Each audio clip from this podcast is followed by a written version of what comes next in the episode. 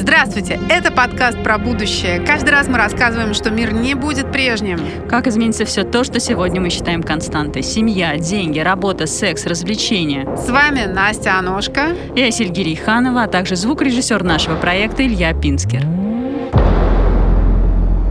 Всем привет! Сегодня мы будем говорить про деньги будущего. Заместитель генерального директора инвестиционной компании «Актива» Константин Земсков к нам сегодня пришел э, поговорить об этом. Константин, здравствуйте. Здравствуйте, коллеги. Начнем с того, что нам повезло всем жить и видеть то, как трансформируются деньги прямо у нас на глазах. Все эти бумажные рубли и копейки уже совсем не те. Да и про доллар вот ходит история. Сейчас все перепечатывают красивую историю о том, что за 100 лет доллар потерял своей стоимости по отношению к золоту 99 99% и так далее. Скоро это будет стремиться вообще к нулю и все это такое. Мы привыкли, что деньги — это монеты. В исторических музеях нам показывают разные формы монеты. И сейчас я практически не беру в руки деньги. У меня нет наличных. Для меня большая проблема, если кто-то где-то эти наличные просит. Скажите, пожалуйста, у меня первый вопрос, самый главный. В итоге вы видите в перспективе полный уход от наличности или это невозможно? Хороший вопрос. На мой взгляд, да. За цифровой валютой будущее поскольку это удобно как э, рядовому пользователю, так и на самом деле государству. Такой цифровой оборот валюты позволяет увеличить, наверное, степень контроля над э, денежно-кредитной политикой и, в общем-то, в целом оборотом денег, а также позволяет экономить э, на эмиссии и денежном обороте. Константин, а вот у меня создается параллельно совершенно другое ощущение по поводу наличности, потому что, с одной стороны, действительно, особенно за год пандемии, я вообще вот за год реально ни разу не воспользовалась не то чтобы наличными средствами, но даже забыла, где мои карты, потому что просто прикладываешь телефон. Но параллельно я замечаю обратную тенденцию, что все больше каких-то маленьких предпринимателей, небольших таких организаций, они просто гонятся за наличностью. Несколько раз встречала, что если я плачу, например, за кофе в небольшой кофейне наличность, полностью, то они даже делают какую-то скидку и прочие истории. То есть, с одной стороны, да, мы все такие в цифровизации. Вот я, например, начала платить парикмахеру, просят меня наличности, там, за маникюр просят тоже лучше налично, но в крайнем случае личный перевод на сберкарточку, потому что люди, они пытаются уйти от этой все контролирующей государственной системы и как-то себя безопасить. Вот с этим трендом что будет? Ну, вы абсолютно правильно говорите. Причина того, что вас просят расплатиться именно таким вот способом наличными наличными, либо посредством какого-то перевода, скорее всего, лежит в плоскости серой зоны, когда кто-то хочет каким-то образом соптимизировать э, на выплатах э, налогов, ну, по сути дела, уйти от э, уплаты налогов. Но, естественно, государство стремится к тому, чтобы противодействовать этому, поэтому, на мой взгляд, все больше и больше на самом деле будет тренд э, к поощрению именно безналичного денежного оборота, поскольку, поскольку государство прежде всего заинтересовано в том, чтобы иметь э, полностью подконтрольную ситуацию и так или иначе отслеживать все действия, которые происходят в стране. Но мы можем также сказать, что на самом деле деле есть тренд определенный к тому, чтобы отслеживать и все расходы граждан, которые совершаются там, по карточкам или посредством переводов. Поэтому, да, это только подтверждает мой тезис о том, что, скорее всего, все-таки будет иметь такой тренд э, вне зависимости от того, что кто-то на самом деле действительно хочет э, с точки зрения пользователя оставаться еще в серой зоне и каким-то образом пользоваться вот такими возможностями. Ну, то есть государство, по сути, должно просто запретить в ближайшей перспективе нал. Если все перейдет в цифру, то государству просто будет видно абсолютно все. Вот и все. Ну, то есть, чтобы тебе некуда было принести, условно, это наличность. Кажется, в Швеции сейчас активно внедряется этот опыт. В аптеку ты приходишь и не можешь э, просто расплатиться наличностью, тебя не принимают. Более того, Швеция, по-моему, насколько мне известно, поставила чуть ли не цель через 10 лет полностью отказаться от э, наличного денежного оборота. В общем-то, это поддерживается крупнейшими банками даже шведскими, кроме одного, который пока еще так или иначе как-то поддерживает идею наличного денежного обращения. Но мне кажется, вот в таких развитых странах будет в ближайшие там, десятилетия, два явления, когда мы не увидим наличных денег. Да. А у нас дизайн, видите, анонсировали новый, из чего мы можем делать вывод, что нам нечего опасаться. В этом смысле Россия, как тихая гавань, будет привлекательной, потому что у нее будут эти наличные деньги. Раз уж мы про интересы национальных государств говорим, возникло новое явление – блокчейн, биткоин. неконтролируемая никем система, которая, похоже, все-таки работает, да, как бы скептики там не говорили, она похожа на много всяких аналогий, там и на пирамиду, и на золото. И на данный момент, вот когда мы сейчас с вами говорим, он все еще поступательно растет, несмотря на все эти провалы. Мы не знаем, как там дальше дело будет, но она не похожа на бумажные деньги, потому что у нее нестабильная стоимость. Но, с другой стороны, она похожа на наличные деньги тем, что ее невозможно контролировать государством. Государство, очевидно, должны бороться с этим, наверное. И или нет, или что. В данном случае кто кого победит? Вот это мощное желание людей уйти от контроля? Или все-таки национальные государства, можно говорить о том, что рано им сдаваться, что они будут побеждать там в обозримой перспективе там столетий? Ну, для начала, наверное, что такое биткоин и вообще как бы правомерно ли, наверное, называть биткоин деньгами или неправомерно? Да, да, правомерно Значит, ли? Потому что коин монетка, и ты думаешь, что это деньги, но на самом деле, наверное, нет, да, судя по вашему комментарию. Ну, как, как ни назови, на самом деле надо смотреть на суть вопроса. С точки зрения теории, деньги должны выполнять ряд функций. Первая функция – это средство платежа. Грубо говоря, если есть какие-то точки а их на самом деле немало сейчас по всему миру, которые, в общем-то, готовы обменять какие-то товары за вот эти биткоины или какие-то другие э, электронные деньги, то, в принципе, да, эту функцию, эта электронная валюта выполняет, биткоин является средством платежа.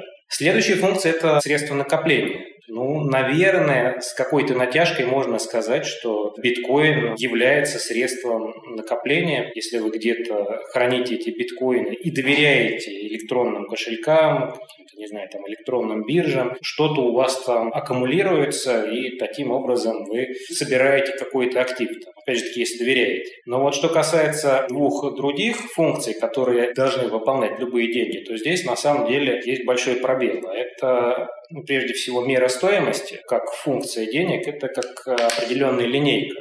То есть когда мы позволяем себе в голове условно сравнить Э, стоимость какую-то одного товара с другим товаром, одной услуги с другим услугой. Вот в долларах легко мы ориентируемся. В евро научились, э, кто-то там, не знаю, в каких-то других валютах умеет все это пересчитывать. Даже в рублях, на самом деле, сейчас мы хорошо ориентируемся за долгие годы вот определенной стабильности. Но вот э, я еще на самом деле не видел людей, которые могли бы вот сравнивать различные товары, например, в биткоинах. Да? Даже дорогие какие-то товары да, сказать, что вот сейчас там вот я пошел купил машину за биткоин или я купил машину за биткоин. Но это не вопрос времени. Хороший поинт, что может быть это со временем к этому как бы и, и, и придет. То есть если действительно получит какое-то широкое распространение и действительно люди как-то в это будут э, сильно верить, то, наверное, если кто-то в голове сможет легко сравнивать, и это будет универсально для всех, для большинства использующих, на самом деле деньги, то да, это вопрос времени, вы абсолютно правы. Но это сводится к доверию прежде всего. И последнее – это функция средства обращения. А вот здесь вот на самом деле, как мне представляется, национальные регуляторы вряд ли будут так легко допускать свободное обращение вот этих электронных валют, потому что это, что называется, запустить в свое хозяйство каких-то посторонних людей. И поэтому вот этой функции в ближайшее время, там, не знаю, в обозримое даже десятилетие вряд ли будет выполнять. А вот если говорить на бытовом прям языке, что сегодня можно купить за биткоины? Да вы знаете, на самом деле я не сталкивался лично наверное, поскольку, поскольку прежде всего у меня нет никаких и биткоинов, да. Может быть, зря, может быть и зря. Вот я просто думаю, прикупить их. Обязательно, обязательно, просто из любопытства нужно это сделать. Вы знаете, да, здесь есть здравый скепсис, и поэтому я вот отношусь на самом деле к полю консерваторов, поэтому до последнего буду. Ну, давайте как консерваторы согласимся с тем, что обычные фиатные деньги тоже дешевеют. Мы в этом смысле как мотыльки, у которых горизонт планирования, там, ему целая жизнь жизнь это день, и в этом смысле нам кажется, что и рубль стабилен, и доллар. Ну вот у нас, э, видите, мы же все понимаем, что даже 20 лет назад там 100 долларов или 100 рублей, это и сейчас 100 рублей. Ну то есть ничего из легальных товаров, по сути, я не могу купить за биткоины. Да можешь, Теслу ты можешь купить, дома там некоторые продаются уже. Тут, э, поскольку нету четкости, то есть нету единицы, да, собственно, сколько она стоит, да, в этом Ну то есть что стоит за биткоином? То есть ценность будет. денег все равно так или иначе гарантирует, ну, худо-бедно гарантирует некое золото, да, хотя все равно там... Да а... нету там золота давно, там Нет, есть ну, просто... Давно... Там есть просто относительная стабильность.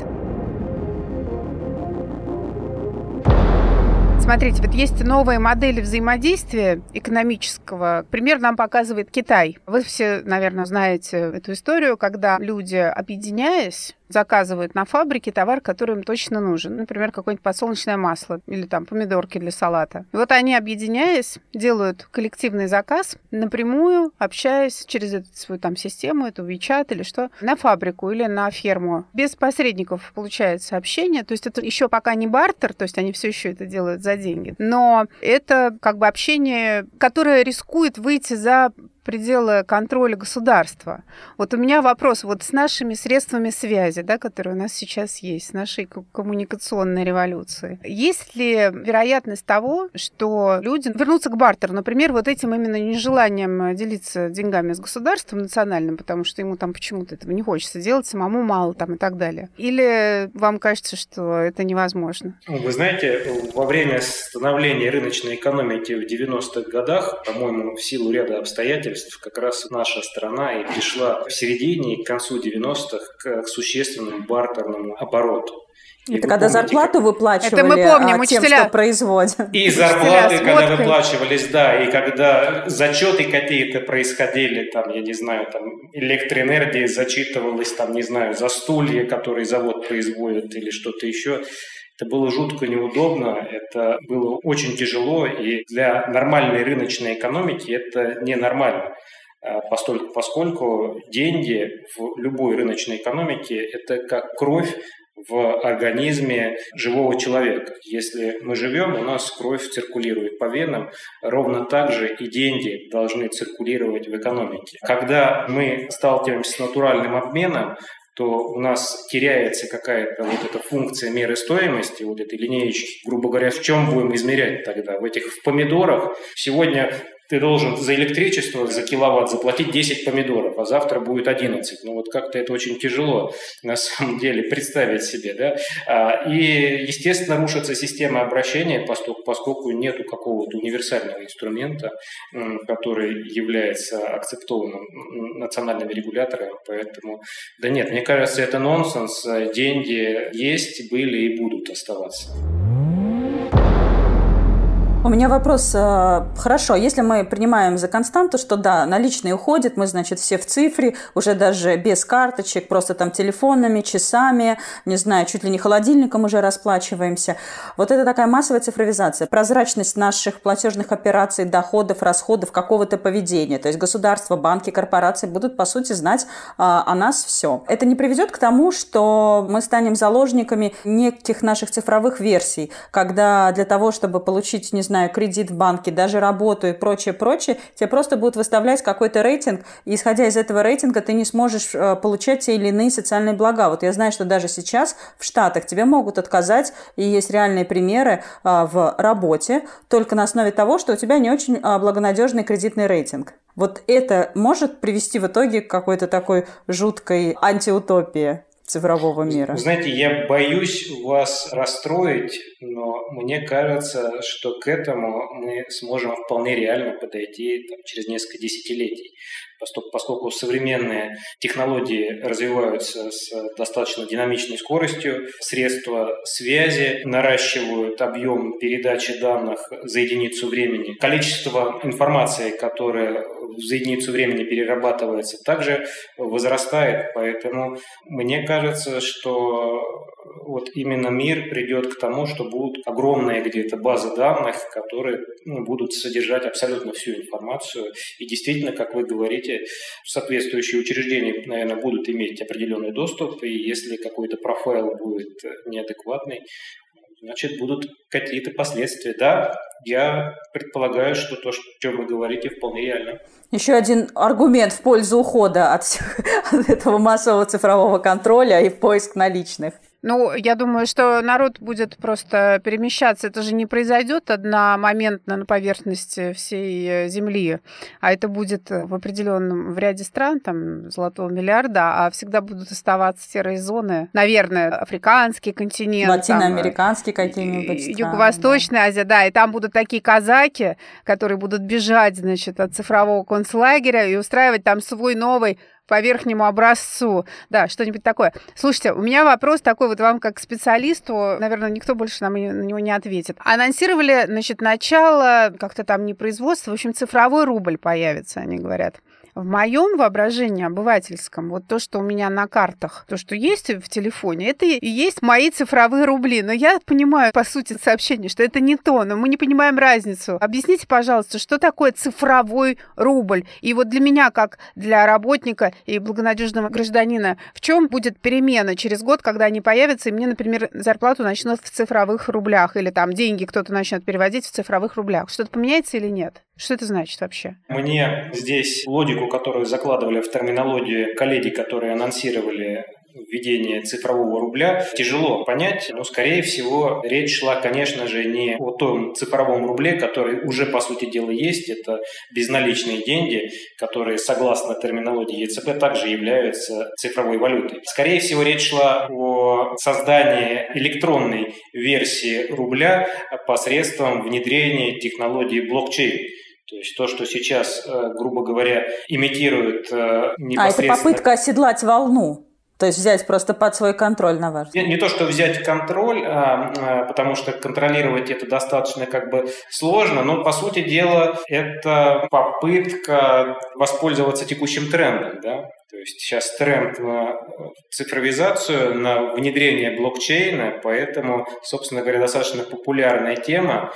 Вот. И, э, наверное, в головах соответствующих экспертов, которые предполагают это внедрять, есть какие-то идеи о том, что определенные преимущества подобная технология будет иметь э, место, и поэтому будут соответствующие какие-то бенефиты от этого. Тогда вдогонку вопрос, а что вообще будет э, в этом светлом будущем с национальными валютами? Потому что мы видим, как многие из них, не беря самые там глобальные, их просто колеблет из сторону в сторону, стабильности никакой, есть там очевидные валюты, которые предпочитаются сейчас на рынке, но даже про доллар все пишут, что он там потерял какой-то, да, 99% ты говорила по отношению к золоту. То есть можно ли говорить о том, что и национальным валютам тоже, в общем-то, в какой-то момент придется почить? Да нет, наверное, без сенсаций. Национальные валюты были, есть, будут существовать. А почему это так? На самом деле денежная кредитная политика, а именно монетарное регулирование, это один из ключевых инструментов государственного регулирования рыночной рыночной экономики, поэтому отказываться от этого инструмента государства, пока государства будут существовать, э, вряд ли будут. Но что касается каких-то тенденций по поводу национальных валют, то, на мой взгляд, наверное, будут э, в ближайшие десятилетия иметь какие-то тенденции консолидации определенных валют э, в единую региональную валюту с возможным даже каким-то там отмиранием каких-то слабых локальных валют. Ну, то есть позиции доллара это никак не пошатнет. Ничто не заменит доллар когда-нибудь, какая-то более глобальная валюта. Вы знаете, ну, на сегодняшний там, день сказать, что там кто-то может пошатнуть э, позиции доллара, было бы достаточно так вот шапкой-закидательски. На ближайшие десятилетия вряд ли кто-то сможет пошатнуть. На самом деле, если будет создана какая-то региональная сильная валюта, вот на примере евро, то в свою очередь эта валюта сможет может какую-то долю доверия, долю всего пирога на себя забирать, но это постепенный такой процесс, который будет занимать какое-то время. В евро же на самом деле э, тоже мало кто верил, и вот на протяжении 20 лет, сколько евро существует, там огромное количество евроскептиков присутствует, которые с усердным постоянством заявляют, что вот сейчас, вот сейчас, наконец, все, еврозона развалится, евро пропадет. А нет, валюта там и несет свои блага и пользу для ее пользователей. Можно сказать по итогу нашей встречи, что идея отмирания денег, она не жизнеспособна. То есть в этом смысле, в широком смысле, коммунистическая идея, она не воплощаема в том в самом чистом виде. Деньги останутся, валюты останутся. Государства останутся. Единственное, кому будет плохо, это нам. Каждый наш шаг будет Почему нам будет наоборот? Мы будем хорошими, у нас будет хороший рейтинг. рейтинг. Э, это будет э, прекрасное будущее, где только самые лучшие будут получать все самое лучшее.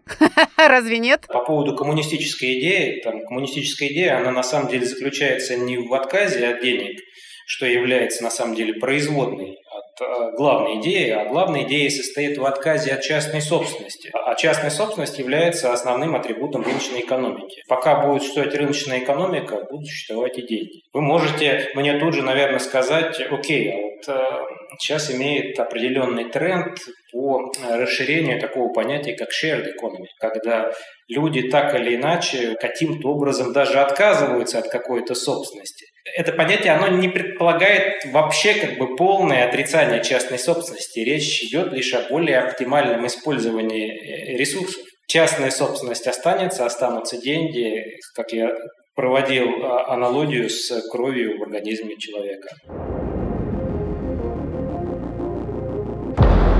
По поводу инвестиций. Все-таки деньги останутся, но вот инвестировать-то во что в ближайшем будущем? Ну, то есть квартиры, собственность или что-то изменится, нужно в экологию немедленно там бежать, вкладываться в какие-то чистые источники. Куда девать эти деньги? На самом деле, по поводу инвестирования, там существует масса инвесторов, у каждого свой профиль риска, и поэтому каждый определяет для себя свои какие-то приоритеты. Значит, те, кто, кто стремятся минимизировать какие-то риски, они ищут э, менее рисковые вложения. Например, для таких инвесторов приоритетным являются инвестиции в ту же самую недвижимость.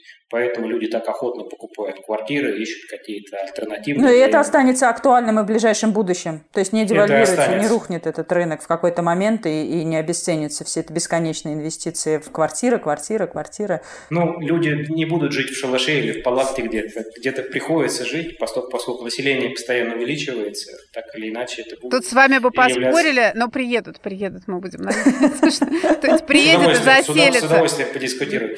В наши инвестиционные квартиры.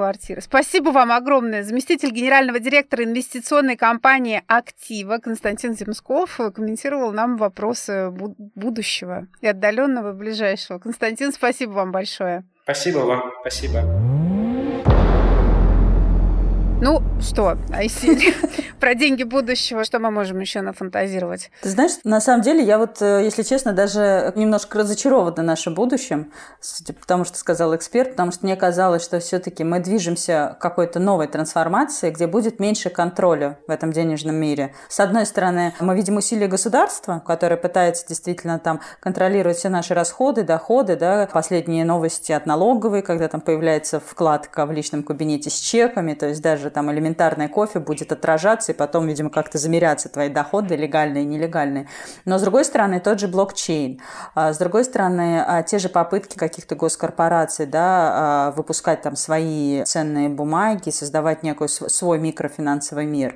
Там, с третьей стороны, желание людей выйти из-под этого контроля и напрямую взаимодействовать друг с другом, обмениваясь ценностями. И мне казалось, что в каком-то лучшем будущем все-таки эти попытки победят, и не будет и ни национальных валют. Тогда государств не будет. То есть либо это будущее без государств, ну, без вот национальной какой-то, либо, не знаю, ну, наднациональные институты, они не так эффективно работают, как национальные, как мы видим на опыте новейшей истории. Пока все еще рано говорить о том, что там кто-то откажется. Ведь основная проблема пока, с одной стороны, в том, что вот нет стабильной какой-то, грубо говоря, монеты, да, такой, которая бы независима была полностью. Но вот само появление вот этой технологии блокчейна и вот само, мне кажется, появление самого биткоина, который, ты знаешь, добывают, и он конечен, и вот сейчас на данный момент добыто там около 70 или там 70, может, уже 5 или, может, 80 процентов биткоинов, но еще будут добываться последние 20, и добывание каждого последующего Э, оно будет дороже дороже стоить. По сути, это стоимость электроэнергии, которая тратится на вычисление. То есть там такая, на самом деле, конструкция удивительная. Но она еще просто и недоступна, вот оно, когда на самом деле, эта конструкция широким массам. То есть это такая а, валюта для избранных, скажем, на самом деле. Это на самом деле даже не валюта, это нечто. Нечто, да, нечто, нечто вот для Какая-то ценность, понимаешь, это говорились, что это ценность. Ты видишь, мы сейчас все видим э, рост огромное э, количество вот эти нефти, например, да, то, о чем мне еще отдельно хотелось поговорить. Э, это цифровые объекты, да, которые, у которых вот что-то, они похожи на койны, то есть они становятся твоим койном, ты их покупаешь, и вот сейчас нефти, они для известных всяких художников, на самом деле, такой способ. Неизвестные, наверное, тоже художники там что-то получают, но известные они просто там звучат и в новости врываются. Они, конечно, всегда в проигрыше, потому что они внизу этой пирамиды спекуляционной. Вообще все признаки пирамиды, то есть есть какая-то начальная штучка, которую потом перепродают, и она растет в цене, и где-то, может быть, она перестанет расти в цене, и тот, кто рассчитывал, значит, таким образом заработать, он ничего не заработает, может быть, там все потеряет. Но вот они все появляются сейчас как грибы после дождя. Регулярно я вижу, что вот еще появился, значит, сейчас запустили по аналогии с Клабхаусом BitCloud, где ты свой собственный рейтинг, то есть ты твои коины, вот они и есть твое достояние. Ну, то есть ты сам. Вот ну, по сути, это так и есть же в современном мире твой социальный рейтинг, да, но тут вроде бы прямая, прям прямая зависимость, ты это видишь. Так ты не знаешь, на самом деле, сколько ты весишь в обществе, можешь прикидывать. Тут еще от самомнения зависит, знаешь, кто-то не сомневается в себе, а кто-то постоянно сомневается. Ну, то есть это не мир интровертов а на тут... самом деле получается. Если ты а боишься будет... публичности, то есть все, ты умрешь нищим просто в этом мире.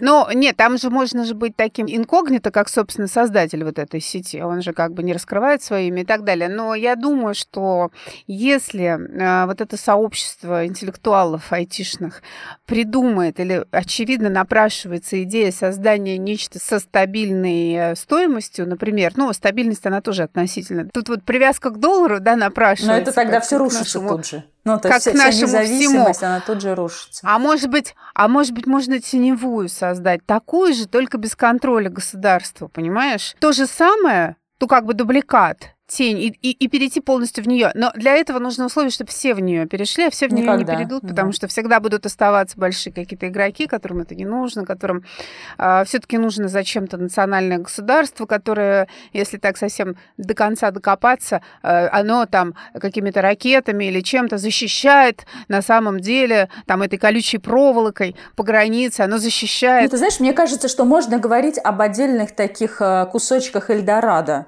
э, которые будут создаваться создаваться, естественно, не в рамках а, глобального мира, то есть государства останутся, контроль останется, национальные валюты останутся, но, наверное, появятся некоторые такие территории цифровые, то есть не географические, а именно цифровые, где люди смогут а, понять, создать и пользоваться благами, которые они ну, выстроят таким образом, чтобы они были максимально независимы. Ну, то есть, по сути, это уже начинает существовать. Кому нужна условная Тесла, кому нужны недвижимость, которую можно купить за биткоин, но это, в общем-то, не рядовые люди пока. Чуть-чуть может эта сфера сфера расширится, и в тот момент, когда можно будет купить чуть больше, чем недвижимость или какие-то супер классные гаджеты, то, наверное, тогда вот и мы с тобой можем войти в этот мир. Но, наверное, не каждый все равно второй. Потому что до сих пор куча людей предпочитает хранить деньги в банках в России, во всяком случае. Ты знаешь, я на самом деле сама поддалась как-то искушению, когда началась вся эта пандемическая истерия. Я вдруг подумала, так, надо бежать, хотя, казалось бы, да, деньги, переносчики, надо бежать и почему-то снимать деньги, и хотя бы, чтобы какая-то наличность дома была. У меня тоже была, да, такая мысль, что если вот откуда все закроется... Это? Откуда? Ну,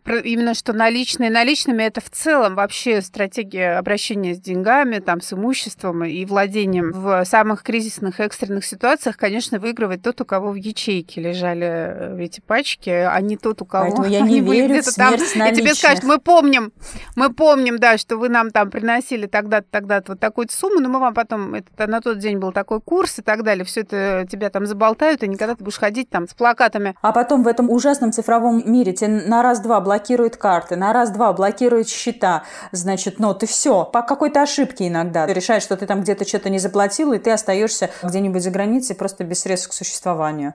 И все, до свидания. Ну, это такой крайний случай. Потом всегда ты дозвонишься, будучи социальным существом, ты как бы решишь эту проблему рано целом. или поздно. Так, чтобы все, совсем, чтобы тебя украли там все деньги этого, э, причем э, банк или государство, это навряд ли. Просто сюжет, да, который может возникнуть. Но ведь однажды когда-то и карты банковские были, да, это было, ну, не то чтобы диковинка, но атрибут там серьезных, солидных людей когда-то, да.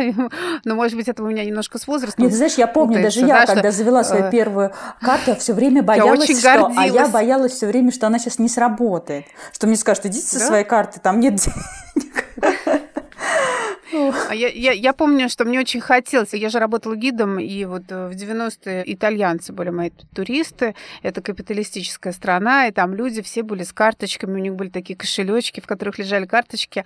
А у нас, э, значит, у меня не было никакой карточки. Ну, или там одна была какая-нибудь сберкасса, там еще книжки были по тем временам. И хотелось мне, чтобы вот у меня тоже были карточки. И так это мне казалось здорово. Тогда они были как бы более передовыми, да, и меньшее количество людей в России ими пользовалось. Но мы все знаем и понимаем, что что сейчас Россия, ну, не Россия, Москва, я насчет России. Ну, России знаю, тоже пенсию люди посмотреть. получают на карточке все-таки в основном. Платят телефонами. Для всех это абсолютно доступная вещь. И, а в Европе этого не то чтобы нет, но ни в каких итальянских ресторанах, в туристических местах абсолютно они не принимают нет, да. В этом никакие плане, телефоны, кстати, потому что да. насколько мы это, далеко. Это, это жутко неудобно, да. И, и у них еще и Uber запрещен, что меня подкосило совершенно, когда я рассчитывала, что приезжаю в пол двенадцатого в какой-то город на поезде, что мы до отеля доберемся доберемся на такси. Что ты пару раз нажмешь на кнопочки. Да, я тебя... думала, сейчас я поставлю приложение, просто ближайшую машину, либо каршеринг, что-нибудь мы найдем. Оказалось, что надо стоять в очереди под дождем, и никто не знает, когда такси будет и будет ли.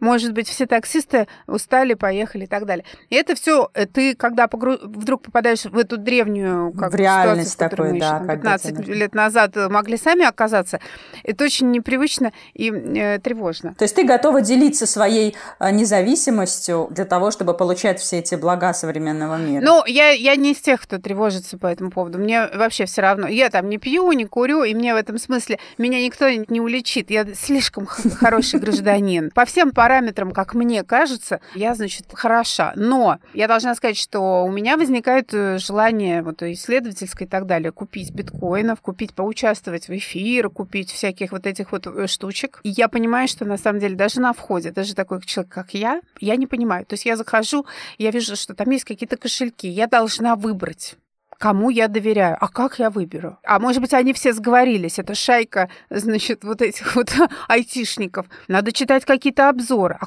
а где их читать? А кому верить? А где авторитеты? Государство а, тебе значит... в помощь. Дождись, когда цифровой рубль нет, нет, появится.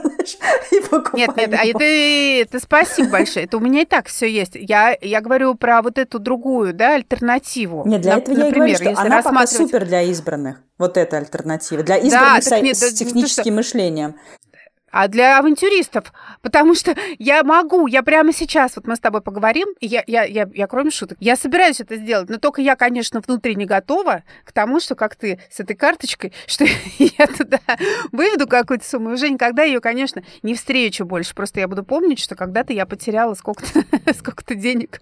Ну, слушай, надо это, раз ты это хочешь, надо сделать это для эксперимента. Я просто для себя даже не понимаю, ты, видимо, дальше меня ушла, что вообще за этим стоит. Ну, то есть, условно, за рублем я более-менее понимаю, что стоит. За долларом я более или менее понимаю, какая ценность. А то есть биткоин символизирует что? Вот, я это пока не понимаю. То есть что за ним стоит, какую ценность он символизирует.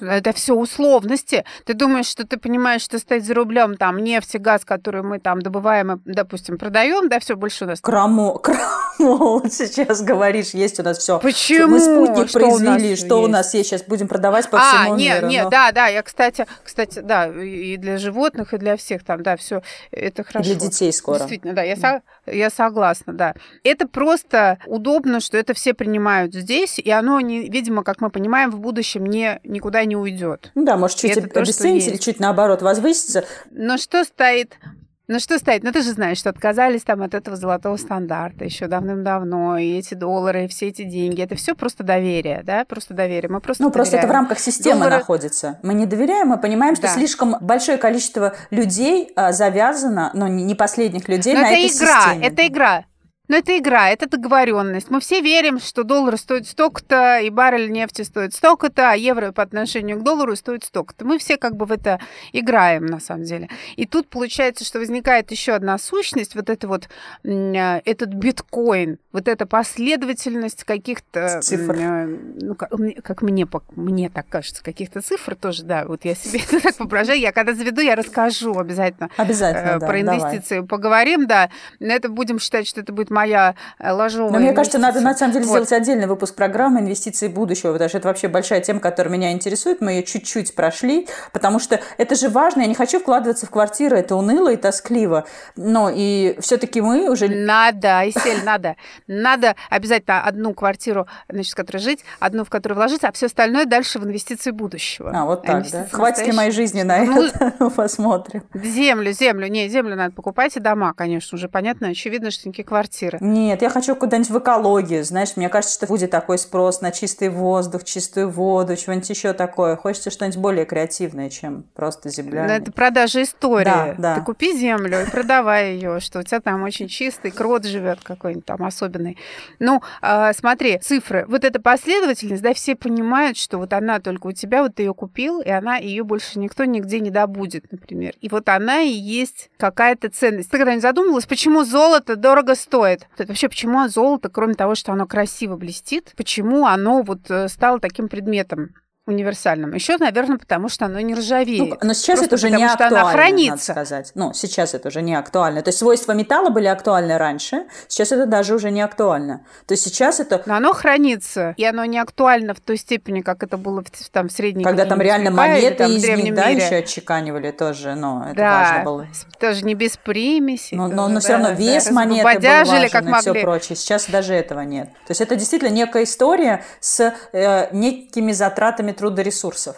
Ну вот, а тут и затраченная энергия, понимаешь, все, электричество, вы... мозг, выхлоп. Все-таки, наверное, какой-то затрачивается. Угу. Я вот не знаю, насколько там мозг. Как измерить, да, стоимость мозга. Ну и вот они закончат добывать, и вот дальше, мне просто интересно, а дальше за этой границей? А дальше он взлетит, видимо. Будет только расти, но нет, ну а вот золото там, то с одной стороны мы говорим о том, что это невозобновляемые ресурсы, да, у нас, с одной стороны, а с другой стороны, вот я со специалистами по углеводородам говорила, они говорят, слушайте, ну да, а разведанных там сейчас там, на 15, там, 20, 30 лет. Но это же просто значит, что дальше надо разведывать. Это все. Ну, как бы они, с одной стороны, конечные, а с другой стороны, они бесконечные, ну, в какой-то степени. Но вообще, на самом деле, конечные. Мы это все знаем, так же, как и Земля конечная, Солнце взорвется. Но нам это как бы, мы как не осознаем это как проблема. Просто чуть больше работы потребуется.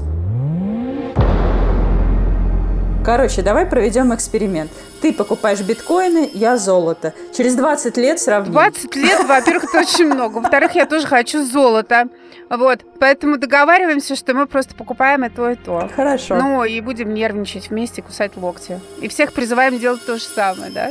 И, и делиться, и делиться своими историями. В нашем еще не созданном... Надо, наверное, будет телеграм-канал Кстати, да, создать да. специально для того, чтобы нам там писали, дополняли, замечали и так далее. Айсель, спасибо тебе. И тебе, Настя, тоже. Будем следить. Да, и будем следить за инвестициями. Все расскажем.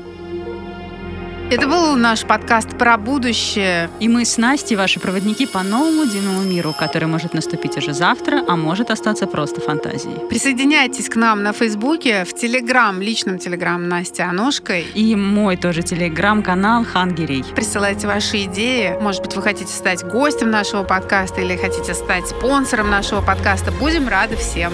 Всем пока. Пока.